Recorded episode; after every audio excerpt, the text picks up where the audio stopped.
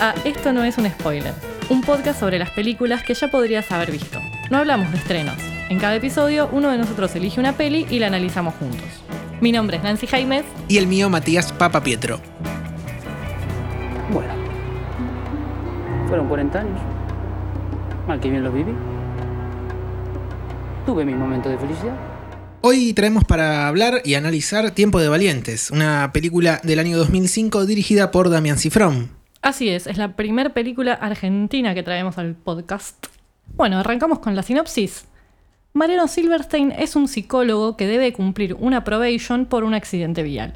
Es forzado a dar apoyo terapéutico a Alfredo Díaz, un policía deprimido por el engaño de su esposa. Mariano queda entonces involucrado en la investigación que conduce Alfredo por un doble homicidio. Juntos tendrán que enfrentarse a inimaginables e inesperados peligros para los que no parecen estar preparados. Y en este caso, la verdad que fanfacts tengo muy pocos porque se ve que no tenemos tanta cantidad de gente escribiendo boludeces en internet al respecto de las películas. Y nuestras. pasa, tampoco había tantos clips. Es verdad. No, no le damos tanta pelota y la verdad que es una lástima.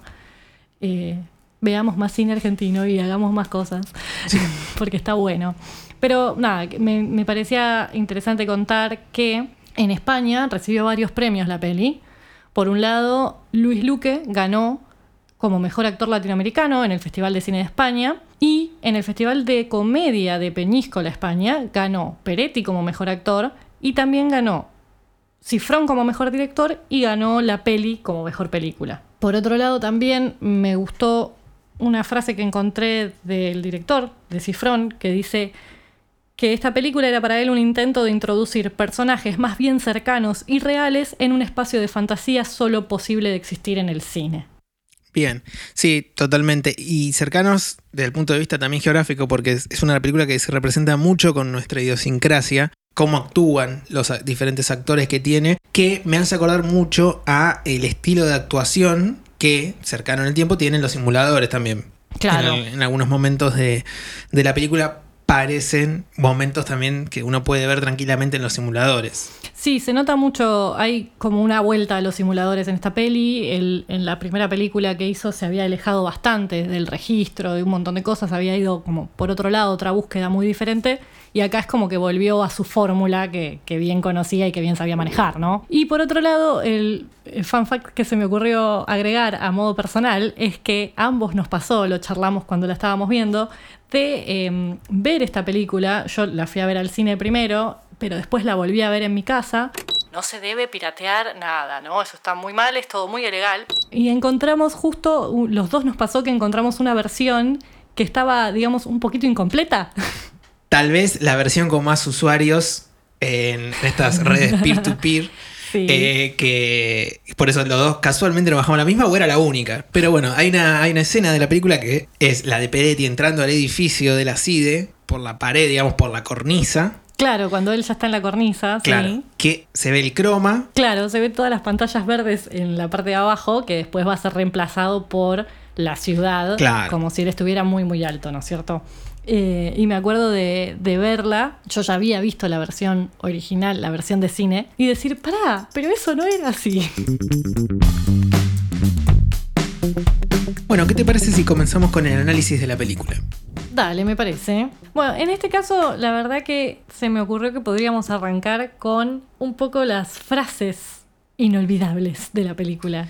Que son muchas y eh, al volverla a ver después de tanto tiempo, Sí, descubrimos más de las Sí. que no sabíamos que, per- que venían de ahí. Es como, como nos pasó a, me parece, a muchas personas de nuestra generación, ajá. eh, fin de los 80, principio de los 90, que todo el tiempo comparábamos las situaciones y usábamos frases de los Simpsons, que lo seguimos haciendo. Eh, particularmente a mí, creo que a vos también nos pasó mucho con esta película. Sí, a mí me pasó que tenía un par súper identificadas, que sabía que las usaba todo el tiempo y que venían de acá. Y cuando la vimos de nuevo me di cuenta de que había varias más que he usado durante mucho tiempo y que por ahí ahora ya me lo estaba olvidando. Estamos hablando de una película con más de 10 años. Claro, Pero que obviamente ahora que la volvimos a ver están de nuevo a pleno y las estoy usando todo el tiempo. todo el tiempo, por supuesto. A saber, como por ejemplo. Y sumale a esto los fantasmas de siempre. Me dejó porque el otro la tiene más grande. Esa es cabecera, cabecera total. Después le traemos cuando habla del cuando pide Sí, papel higiénico. esa es permanente. Esa es permanente. Esa, Esa yo la uso todo el tiempo. todo el tiempo. Cada vez que alguien me pide algo, le traemos. Otra que uso casi de la misma manera es, estamos hablando de cosas diferentes. Siga nomás. Después, otras que me acordé ahora al volverlo a ver fueron, por ejemplo, cuando están en el auto, la de Tomá, esto no me hace nada. Esa Sí. me encanta. Y la de Tan ricas estas pelotas. dice durante la Esa cena. es muy buena también. Y una que no la usaba, pero que decidí anotármela para empezarla a usar, es, mira Puma, yo no te conozco, pero pareces un poco limitado. Que me pareció espectacular. Le estaba, lo estaba insultando con el mayor de los respetos. Con el mayor de los respetos, como hay que hacerlo. Por loco. supuesto. Ah, esa es otra que también usé mucho, la de...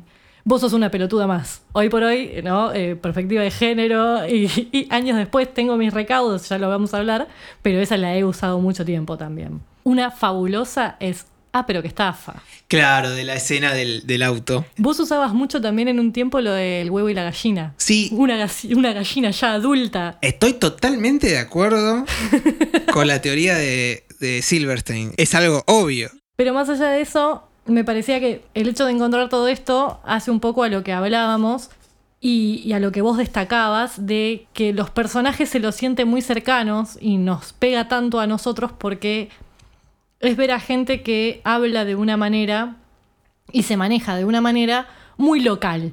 Entonces a nosotros como que no, nos llega desde ese lado, me parece. Claro, nos llega el, el código que, que usan. Más allá de que para mí una de los, uno de los puntos fuertes justamente de la película es el guion. Al ser una comedia, apunta a eh, ese tipo de frases o esos latiguillos que usa y la hace muy interesante desde ese, desde ese lado. Sí, vos hablas del guion en términos del diálogo, ¿no? Perdón, perdón, porque soy- yo no soy letrado, Bueno, ay. como la señorita aquí. El guion en, términos de diálogo. Claro, Exactamente. o sea, cómo se comunican los personajes y cómo hacen comedia desde lo que se están diciendo, ¿no es cierto? Claro. Que igualmente, que es lo que me parece que es muy logrado en esta peli, es que si bien hay cosas que son latiguillos, hay diálogos que están puestos exclusivamente para hacer comedia, la forma en la que ellos lo actúan es muy natural en el personaje y en cómo se manejarían ellos y no es sobreactuado o no es para generar el gag, para generar el chiste. Claro, ¿no? no, no, totalmente. Se Sí, lo siente es- muy natural. Es muy natural.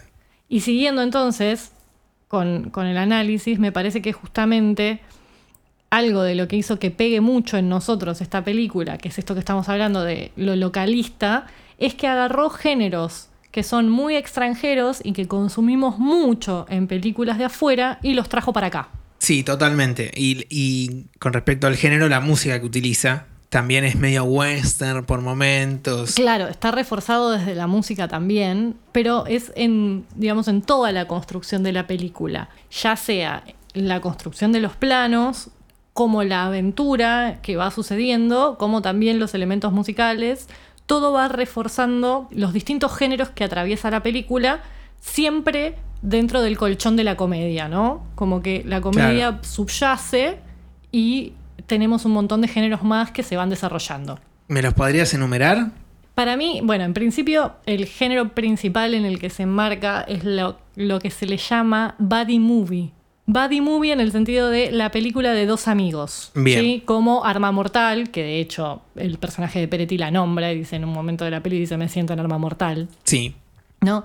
Que son esas películas de la pareja dispareja, ¿sí? La pareja que termina junta por algo que se da, alguna situación que los hace trabajar en conjunto, pero que son diferentes y se complementan. Sí, ahí yo destaco algo, igual, ¿Cómo para- no? antes de que sigas mencionando los géneros. A mí me da la sensación de que son eh, dos realidades diferentes, pero los dos están pasando por lo mismo, como un doble, digamos, Mm, uno sí, del sí, otro, y juntos atraviesan por diferentes situaciones que van sanando ese conflicto emocional que tienen. Y tanto Peretti se convierte en un policía, en un detective, como Díaz se convierte en un psicólogo. Sí, me parece que Díaz no logra tanto convertirse en un psicólogo de la misma manera o tan gráficamente como eh, el personaje de Peretti se convierte en un agente, ¿no Claro. es cierto? Porque la aventura lo lleva para ese lado, pero sí Díaz logra abrirse de una manera emocional, logra generar esta amistad y un nivel de comunicación que antes no tenía, que lo acerca un poco más al punto de origen que tiene eh, Silverstein, que tiene el personaje de Peretti. Claro. Está bueno lo que decís porque es eso también. O sea, esta pareja despareja es despareja en términos de los mundos de los que vienen, pero justamente sus conflictos son similares y lo que logran es poner a jugar las cosas que uno le enseña al otro, en, en ambos casos, para poder llegar a solucionar el conflicto. Sí, y de hecho me estoy acordando que hay un, hay un, momento, no recuerdo exactamente en qué momento es, pero la película avanza, nos metemos en la investigación Uh -huh. y prácticamente nos olvidamos del conflicto de infidelidad que tienen los dos cuando Peretti recuerda o parece recordar su rol de psicólogo y le dice, che, ¿cómo andas días vos? ¿Todo bien? sí. Y, y, y, es como que se habían los dos olvidado completamente de, de la terapia que deberían haber llevado adelante. Sí, la, la aventura va ganando paso justamente y va ganando espacio en el desarrollo de la película y se va perdiendo ese conflicto inicial que los une, digamos, es la excusa o el detonante. O sea, el elemento que pone a, en marcha la relación entre ellos es la infidelidad y la probation en sí que tiene que cumplir. Es, eh, como el, la situa es la situación que permite que esto se dé, ¿no es cierto? Sí. Y que a partir de ahí esta pareja se conozca y empiecen a avanzar dentro de la aventura juntos. Pero obviamente después ellos van a encontrar otras cosas que los van a ir llevando hacia otros caminos. Y ahí es donde digo que es una buddy movie en general, o sea, una película de, de este tipo de parejas, de amigos, pero después esa aventura va tomando distintos tintes.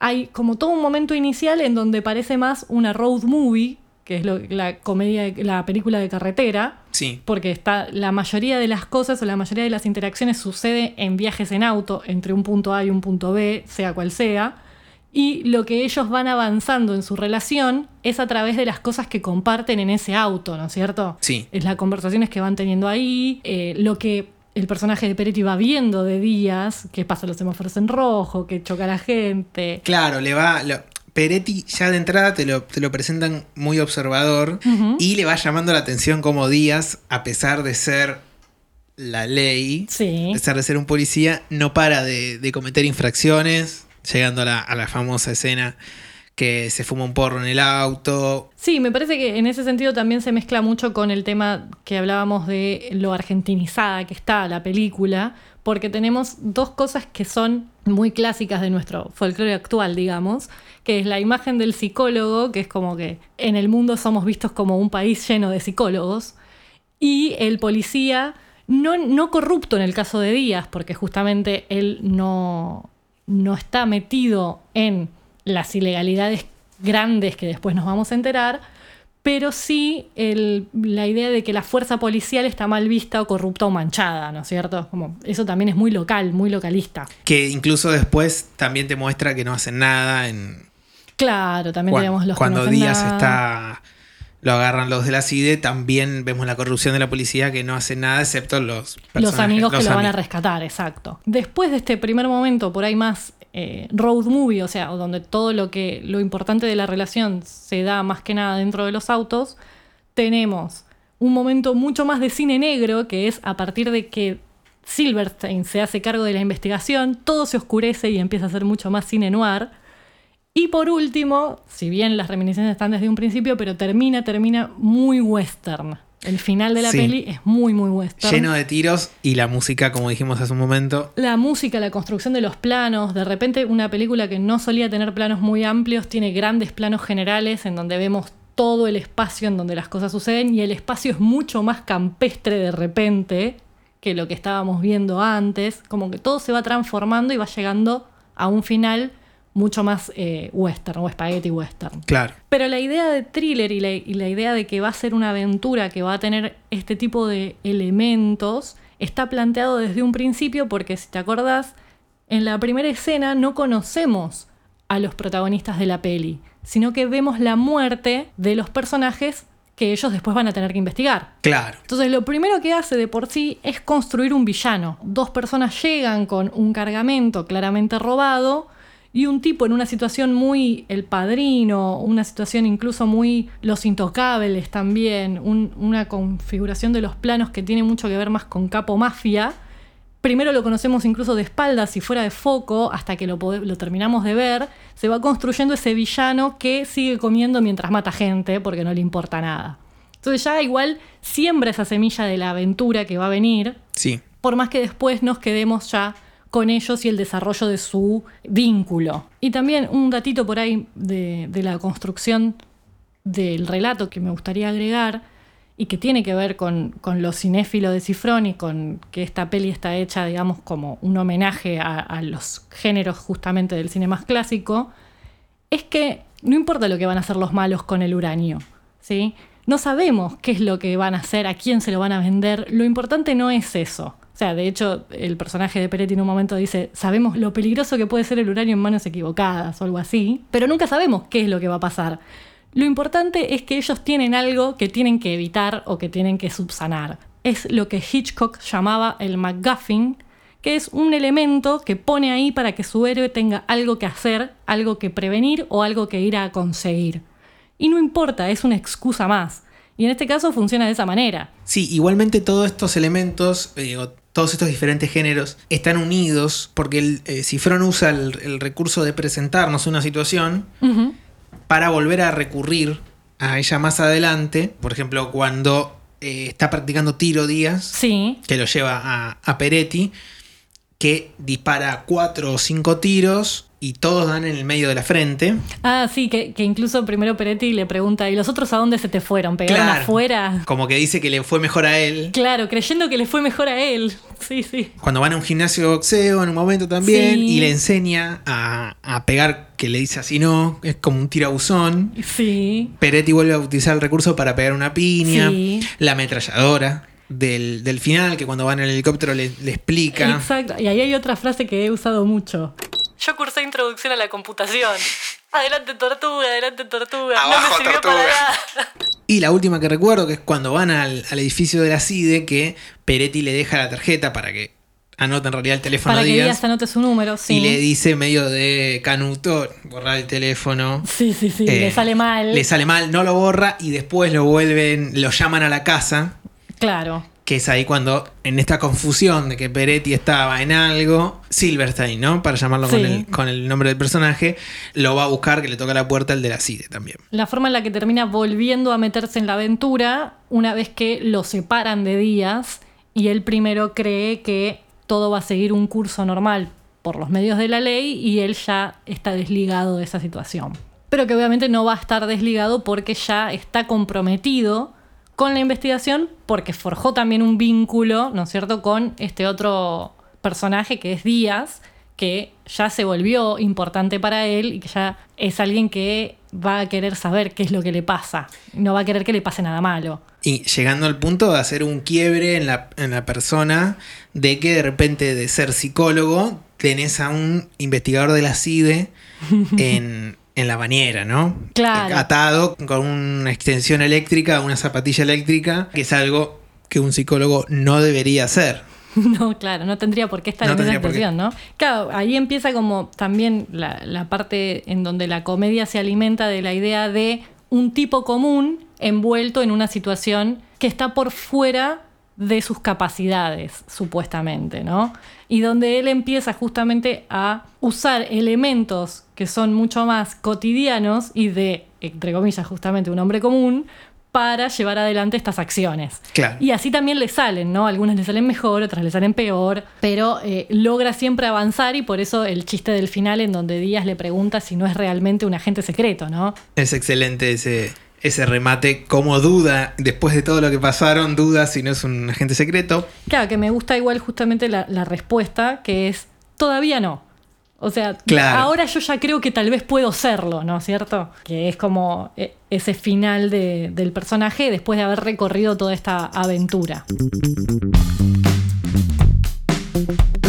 A mí lo que me pasó al verla de nuevo eh, 15 años después Sí, fueron las marcas de época sí. de, de la peli. Principalmente la que, me, la que me llamó la atención es la escena donde están en el auto, que día se prende un porro, Sí. que hoy en día es algo, si bien 2020 sigue siendo ilegal el consumo de, de marihuana, y llamaría la atención en líneas generales que un policía lo haga libremente, creo que era más escandaloso en el año 2005 y, resultó más gracioso o más simpática la idea de los dos fumando un porro en un auto que lo que sería hoy en día. Sí, creo que había también tal vez menos representación en el cine, particularmente, de ese tipo de consumo recreativo de marihuana y no em, que si se representaban drogas fuera una situación problemática más y con drogas más duras, tal vez. Entonces por ahí eso en el 2005 fue un poco más jugado de algo que se haría hoy por hoy. Esa totalmente. Y otra cosa que a mí me llamó mucho la atención es el tema de la guita. Tipo, cuando nombran cuánto ganan por un auto robado, no sé, era una luca, ponele. Claro. Y hoy por hoy no tiene No lo que podés ver, creer. No lo podés creer. Sí. Eh, Inflación en Argentina representada perfectamente. Olvídate. Y también el tema de la CIDE, que hoy por hoy ni siquiera se llama CIDE ya. Claro, la Exide. De hecho, esta película salió en el 2005. Calculamos que la habrán estado filmando durante 2004, Supongo que sí. año en que Gustavo Vélez fue eh, despedido de- del gobierno Ah, cierto. porque había dado la cara de este uso Es en, verdad. en- en la televisión abierta, que era un agente de la CIDE. Claro. Cosas que nos acordamos ahora porque estuvimos viendo el documental de Nisman en Netflix. Por no es que tenemos acá el dato, ¿no? De nosotros sabemos de memoria que en el 2004, etcétera.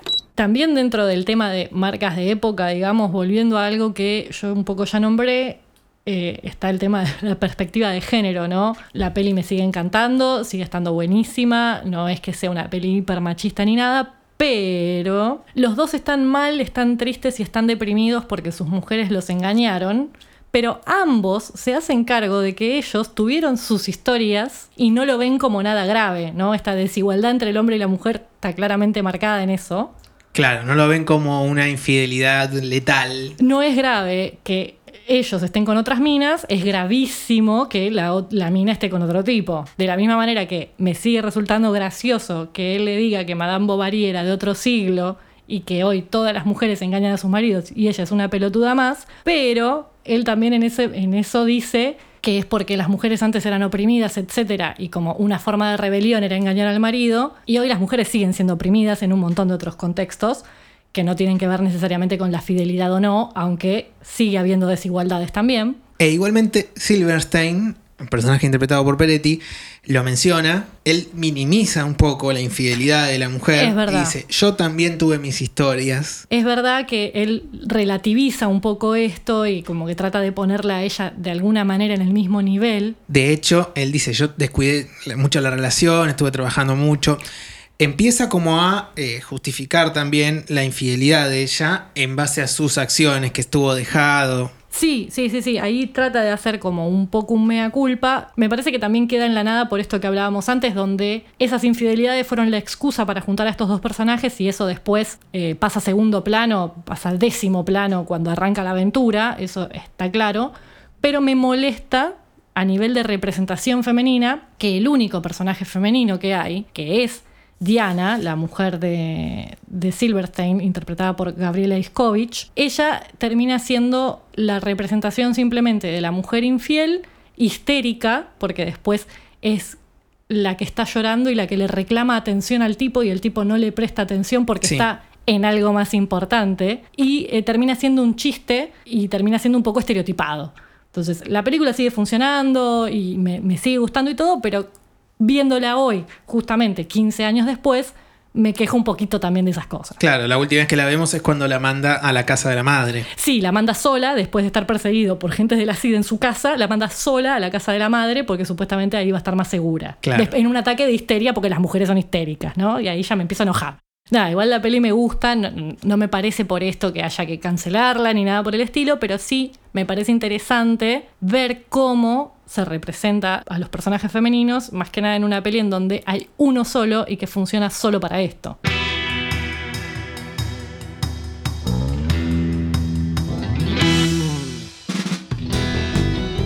Bueno, y llegamos a la favorita. Sí, llegamos a, a la escena favorita. Yo ya la tengo decidida desde antes de que decidiéramos hacer el podcast. La escena favorita. Sí, por Así que supuesto. no sé si vos estás en la misma situación que yo. Sí, por supuesto. Yo también tengo elegida mi favorita y probablemente sea la misma, ¿no es cierto? Estamos hablando de la escena donde va Díaz a cenar a la casa de Silvestre y su mujer. Y bueno, se desenvuelve la situación donde nos enteramos que Diana le es infiel a, A Mariano. A Mariano. Sí, escena de lo estás engañando sí o no, para días estás proyectando, tan ricas estas pelotas, pero no estamos casados, yo tampoco tengo anillo. Y muchas frases más.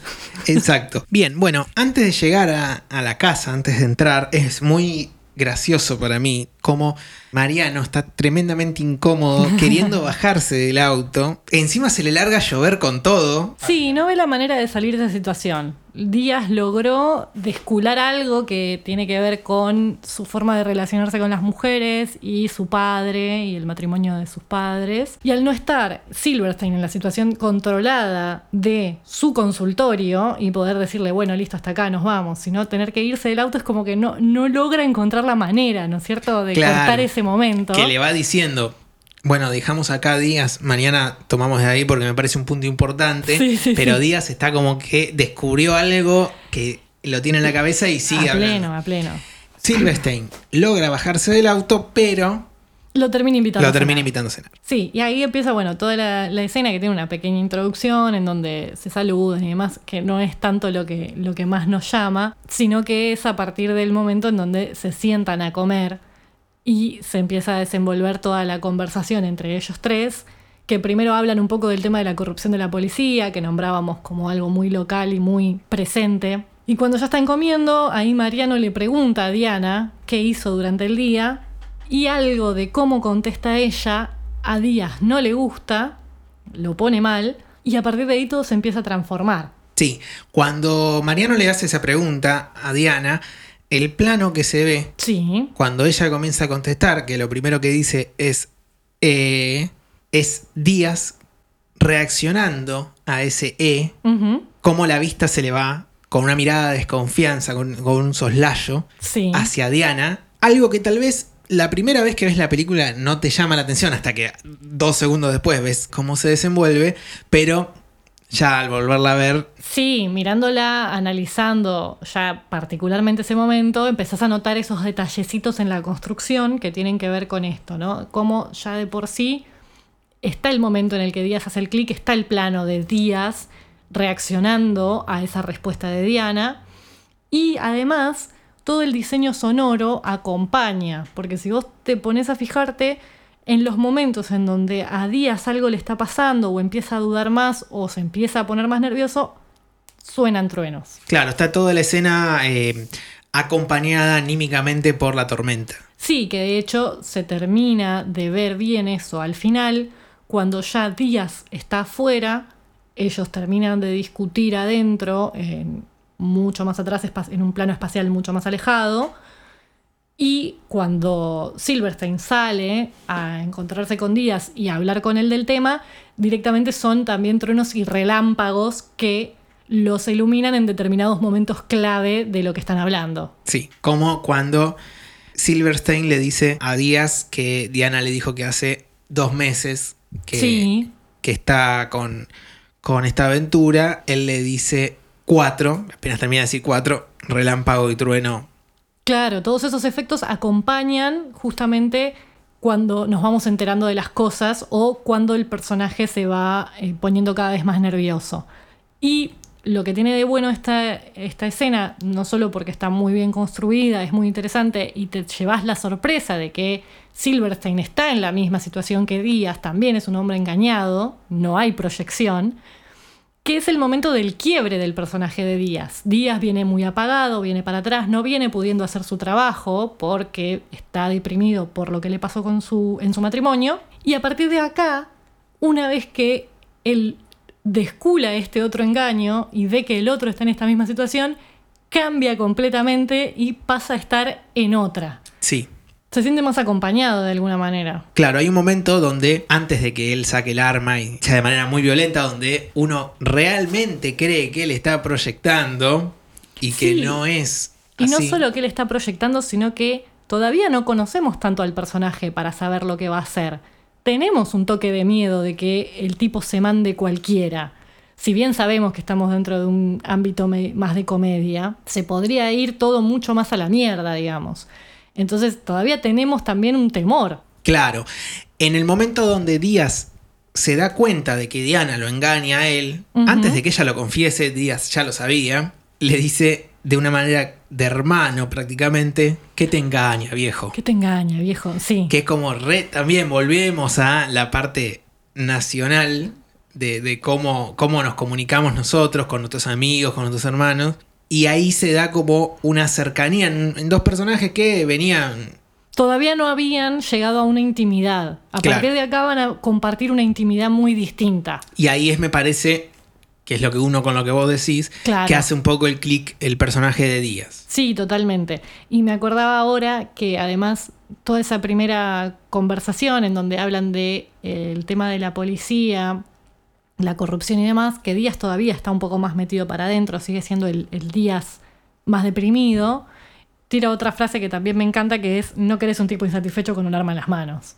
Claro, esa también quedó muy en el recuerdo. toda la construcción también de, de la escena está buenísima en cuanto a cómo van siendo planos individuales de los personajes, pero vamos pudiendo ver más que nada en el plano de Peretti cómo va tratando de ganar control sobre la situación al pararse para tratar de manejar a Díaz, que está poniéndose cada vez peor y demás, y la dinámica cambia porque justamente Díaz también se para, la apunta ahora ya desde un lugar de superioridad, y ahí le- la mina acepta que sí, que lo está engañando, y Silverstein se cae, se vuelve a sentar y queda en su plano por debajo del brazo de Díaz que tiene el arma en la mano. Claro. O sea, pasa a cambiar esa dinámica de poder justamente porque ahora Díaz está en la situación de yo resolví el caso. Bueno, creo que si no tenés más nada que agregar, podemos llegar al final de, de este episodio. Y, viste, cosas que agregar siempre uno tiene, pero si no terminamos en algún momento, esto puede ser Sí. eterno y me parece que tampoco, tampoco tiene sentido. Bueno, no sabemos si cuando se estrene este episodio Argentina va a seguir o no en cuarentena. No tenemos idea de si seguiremos en cuarentena. Yo estamos grabando en cuarentena. Yo calculo que sí. Eh, esperemos ser grata compañía en cuarentena o sin cuarentena. Totalmente. Así que, bueno, hasta la próxima. Hasta la próxima.